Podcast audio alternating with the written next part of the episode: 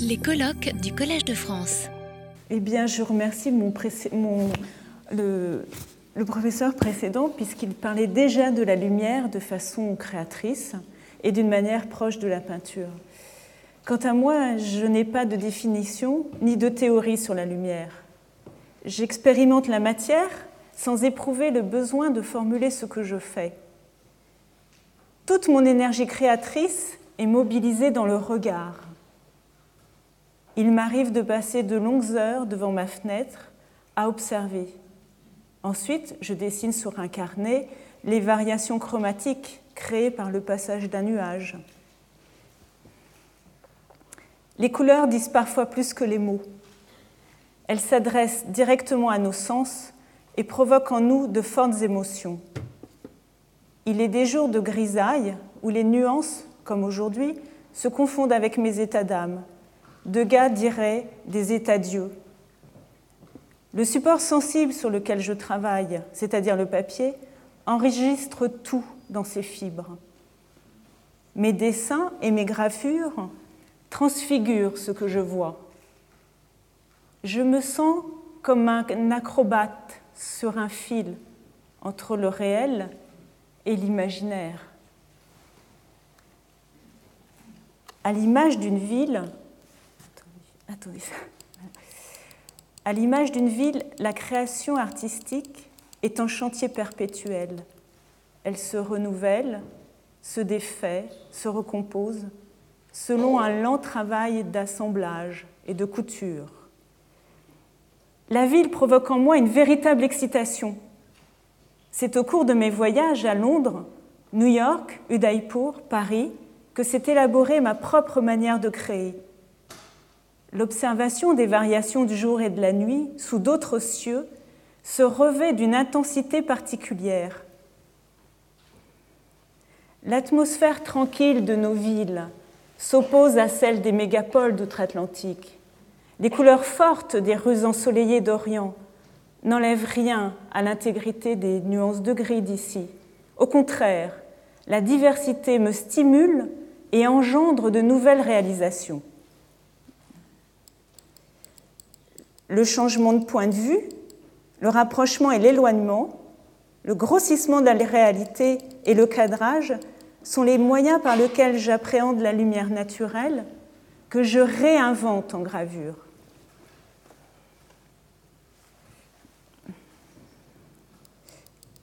Londres.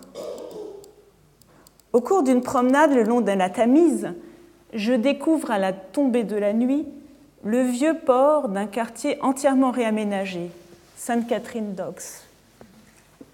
Non loin de la City, dans un petit bassin en retrait de la Tamise, une flottille d'anciens bateaux à voile se projette sur les façades d'immeubles contemporains les silhouettes fantomatiques de ces vieux gréements me sont apparues dans une étrange vision où le passé rencontre le présent.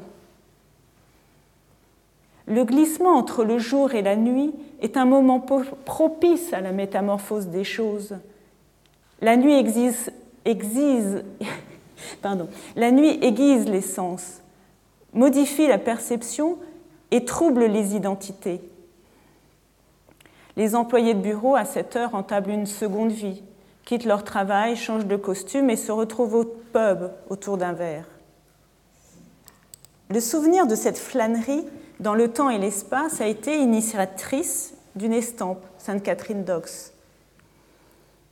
Dans cette gravure, j'ai travaillé les reflets à l'aide de trois couleurs puissantes, le jaune, le vert et le rouge.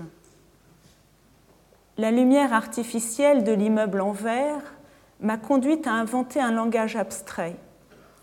Les formes ressemblent à des hiéroglyphes.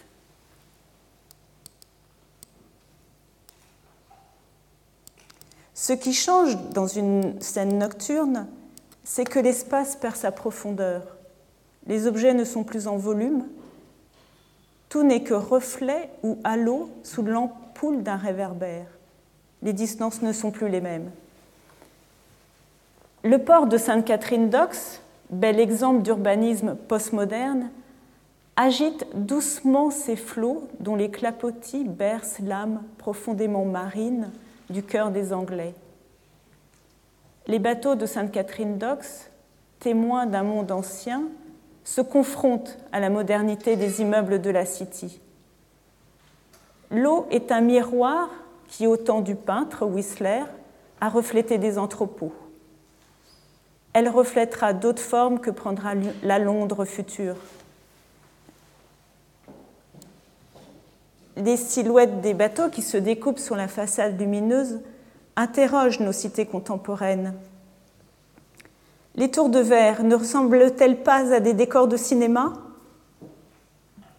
Cette volonté de transparence n'est-elle pas une illusion? Une illusion de puissance, semblable à celle des tigres de papier et grands cerfs-volants bariolés que les armées chinoises anciennes déployaient pour impressionner l'ennemi. Udaipur. Puisque nous étions en Chine, faisons un pas de côté en Inde. Toujours plus de lumière. Vraiment, les yeux se dilatent et se mettent au point pour percevoir plus de rayons, plus de couleurs. Alors, avant cela, on n'y voyait donc pas bien? écrit Pierre Loti alors qu'il est en route pour l'Inde. Sans doute, il faut changer de regard, sinon Dieu, pour découvrir l'Inde. Ce continent au visage multiple me fait remonter dans le temps. Dans le petit port de Diou, un ancien comptoir portugais, je découvre un chantier naval qui a l'air de dater de l'époque des grandes découvertes. Des charpentiers, sur un bateau tout en bois, répliques fidèles des caravelles du XVIe siècle, accroupis sur des cordages, discutent devant une tasse de thé. Tout autour d'eux, les rougets, enfilés en de longs colliers, sèchent sur des cannes suspendues. Les quelques paniers de poissons jetés à même le sol improvisent un marché. Plus loin dans la ville, la rue est envahie par les bazars, où des tailleurs, des teinturiers, des récupérateurs de cuivre, des carcasses de poulet, des téléphones portables, des rickshaws s'accumulent comme dans une fresque simultanéiste. Ici, l'ancien monde et le contemporain se télescopent, mais selon une autre combinaison aléatoire. D'aspect extérieur, la ville se montre peu attrayante. Les quartiers sont étouffants de bruit, d'odeur et de poussière. Il faut grimper de terrasse en terrasse pour découvrir un tout autre visage. Vu de celle-ci, la, la cité s'enroule autour d'un palace où les maisons, pareilles à de petites cellules, s'imbriquent comme dans les mailles d'un tissu. Chaque jour, une pièce s'ajoute au vaste ensemble chromatique. Les villes sont des couleurs. Udaipur est bleu, Jaipur rose.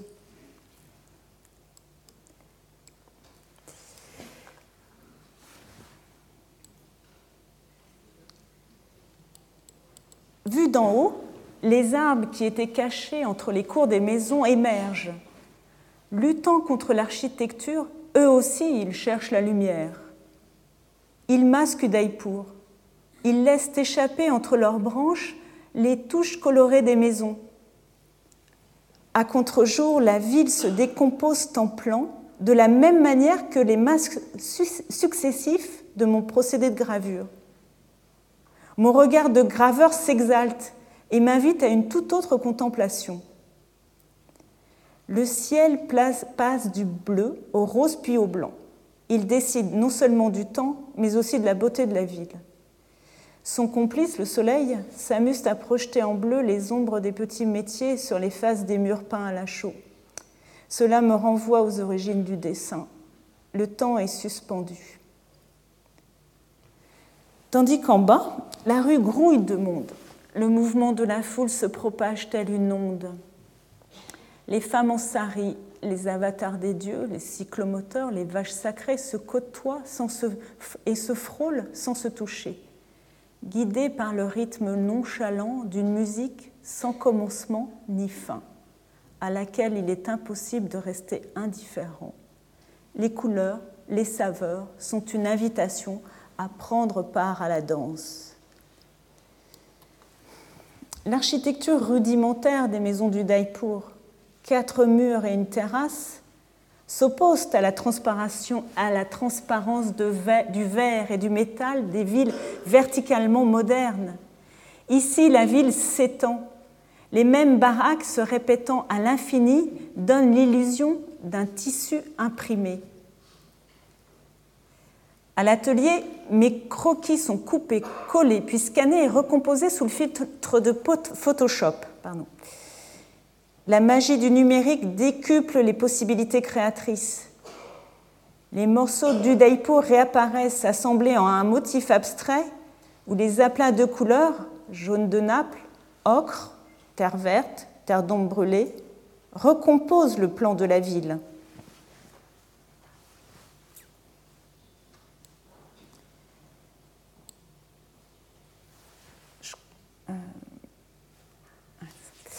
Une toute autre approche est mise en œuvre dans une série de trois fusains l'arbre, le trafic, la montagne.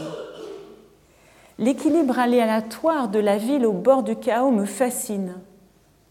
Cette étrange position est une force en réalité. Les masses de fils électriques longent les rues des Daipur et parfois sont à même le pavé. La circulation s'improvise à tout moment. L'absence de plan d'urbanisme suscite en moi un mouvement de liberté. Et ma curiosité s'éveille au moindre détail. La beauté désordonnée étonne et bouleverse à la fois. On se demande comment tout cela peut fonctionner, et malgré ces conditions précaires, le peuple indien se montre souriant, bouillonnant et confiant en l'avenir.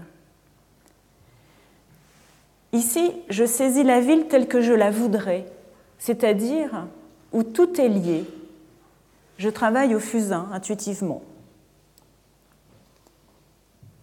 À l'opposé de la gravure sur bois, le charbon effleure le papier sans peine. Le noir se monte progressivement par effacement et reprise, s'ajoute aux hésitations et repentirs afin de fabriquer une matière proche de celle des rêves à mi-chemin entre le dessin et la peinture, les masses laissent le trait s'exprimer. On est dans la suggestion, dans l'écriture. Le fusain, le trafic, qui est une vue en surplomb d'une terrasse, dans ce fusain, les câbles électriques s'associent aux ombres portées afin de relier les différents espaces, la maison, la rue, le temple. Ce même réseau, dans le second fusain, l'arbre, réunit la ville d'en haut à celle du bas. À mi-hauteur s'interposent un arbre et un temple. Ces objets symbolisent les liens que la ville indienne entretient avec la nature et le sacré. Dans le troisième fusain, la montagne est plus forte que les hommes. La ville remet la ville, la montagne remet la ville à sa place.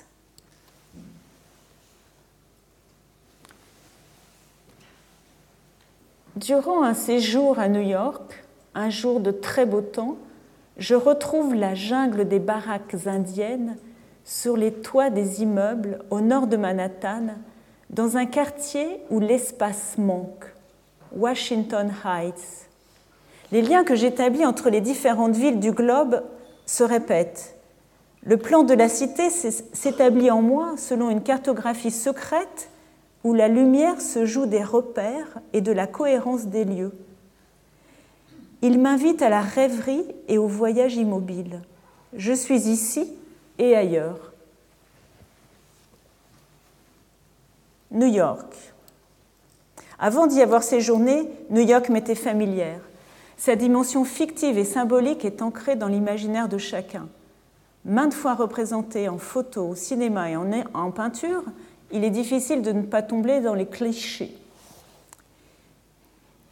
Une ville grandiose, en mouvement. New York est à l'image de ses habitants. Elle avance ultra optimiste. Son intensité lumineuse est inoubliable. New York est une centrale électrique où l'on y vient puiser son énergie vitale comme on s'enveloppe d'un manteau de paillettes. On se laisse absorber par le rythme effréné de la ville afin de décupler ses capacités créatrices et passer au très très grand format XXL.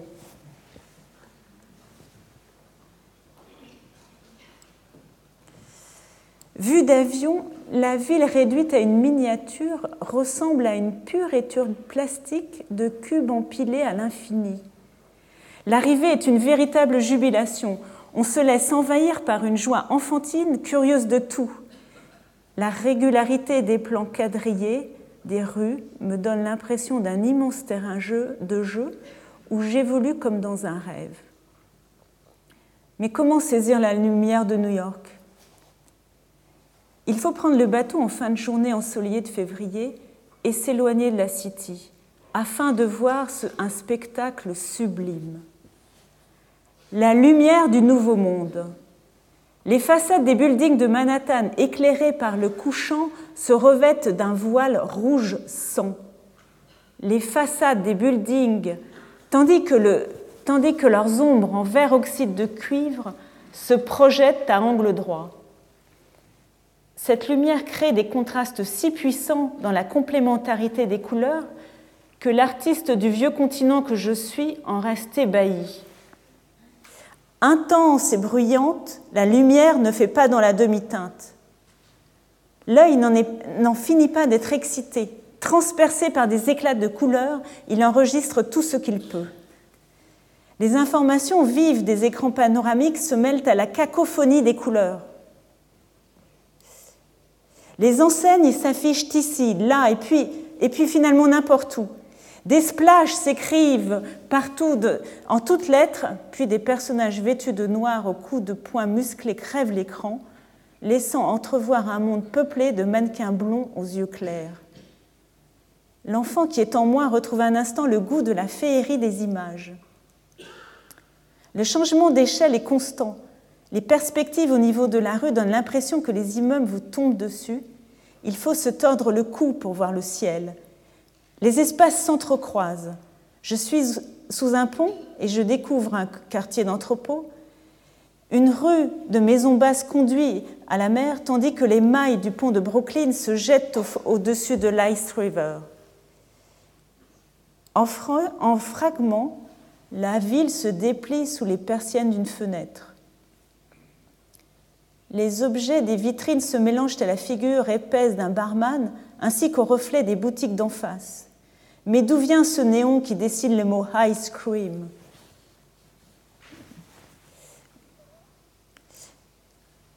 J'avance aveuglément avec la foule qui descend dans le souterrain du métro. Un train débouche, s'arrête, les gens montent. Le train fonce dans l'obscurité du tunnel, puis il ressort tel un train fantôme sur les rails d'un pont suspendu. Les immeubles qu'il frôle deviennent un joli décor derrière nos banquettes d'où des brimes de vie se figent. Au prochain arrêt, le train recrache une masse de gens comme le ferait le lamite noir d'un métal en fusion.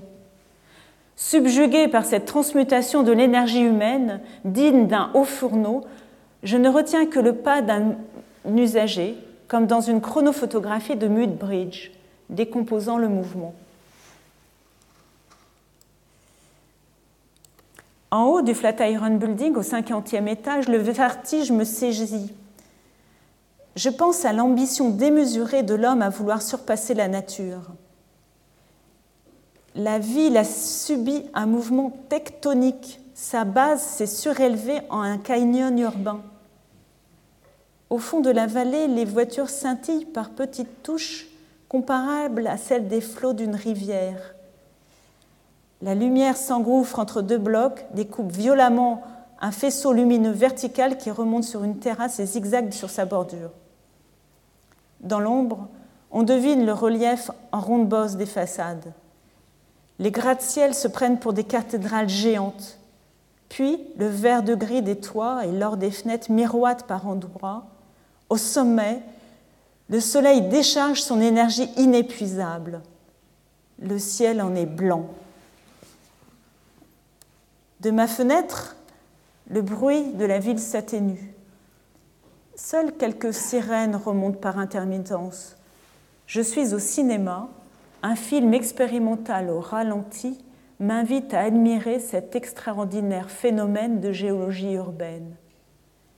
Je me demande si les New-Yorkais peuvent s'arrêter un instant et contempler leur ville. Que faire? Dessiner, peindre, graver ou faire du cinéma? Tout est possible à présent. Je trouve une étonnante facilité à concevoir. Les plusieurs peintures sont menées de front. Des liens s'établissent. Certains essais fonctionnent immédiatement tandis que d'autres attendent. La ville s'ébauche sur les murs de mon atelier. Je laisse agir ma mémoire. Je retrouve l'atmosphère de la ville sur ma palette. Surtout pas trop de couleurs, mais plutôt un rythme, des contrastes puissants. Tenir la, verticalité. Seulement juxtaposer les couleurs. Stop, je m'arrête. Je laisse mon travail en suspens de manière à ne pas l'épuiser. Mais toujours plus haut, toujours plus grand, toujours en plus grand format. Ainsi, l'espace se saisit par la couleur selon un angle de vue proche du cinémascope ascensionnel.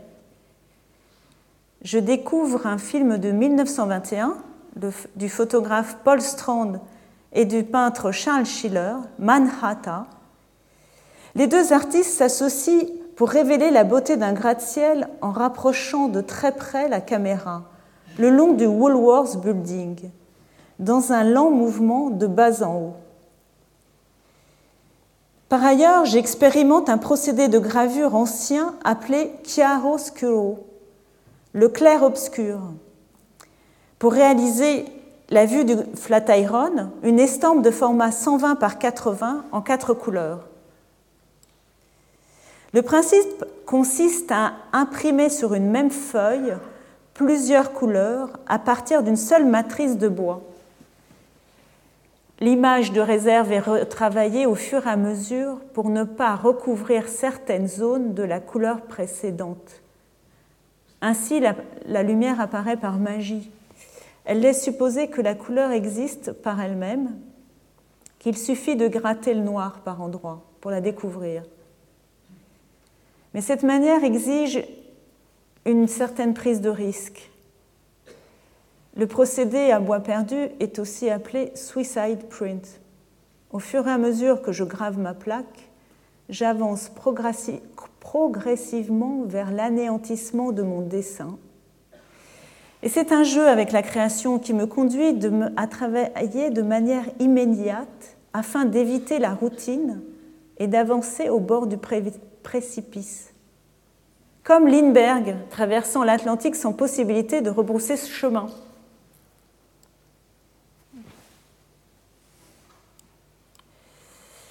Du Bourget à Paris, il n'y a aucun pas. Nous retrouvons la grisaille de la bien nommée ville lumière. Étonnant paradoxe, comme aujourd'hui, Paris est sans couleur. Le ciel est chargé d'une pluie fine, la triste mine des gens du métro, le pavé mouillé, le zinc des toits, le dos, des immeubles et les arbres dénudés sont des éléments qui composent cette étrange cité façonnée d'une argile grise et monotone. Ombre de lui-même, ce corps léthargique se, se peine à se mettre en mouvement. Frappé de langueur, les jours passent sans que l'on tourne, le temps se fige. Paris ressemble à un cliché monochrome. Les gens, les monuments, les voitures sont immobiles. Et tout à coup, il suffit d'un.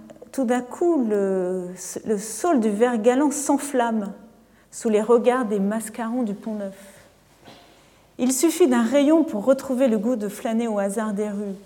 À la sortie de la bouche d'un métro, le trafic s'anime, les commerçants se, mettent sur la place, sur le pas de leur porte, et les touristes émerveillés d'être ici s'éternisent devant la statue d'Henri IV, tandis que le Parisien poursuit sa course entre les passants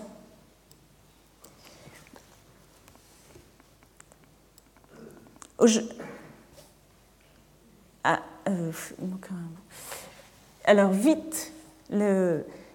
Paris se saisit dans l'urgence. Il faut que je rentre à l'atelier et je, me saisis de mon fusain pour retracer toutes les ombres qui se, qui, les ombres qui se, se passent sur les immeubles. Aujourd'hui, l'immeuble en face de chez moi s'est recouvert d'un échafaudage. Sa voile blanche s'agite et la lumière s'accroche dans ses plis.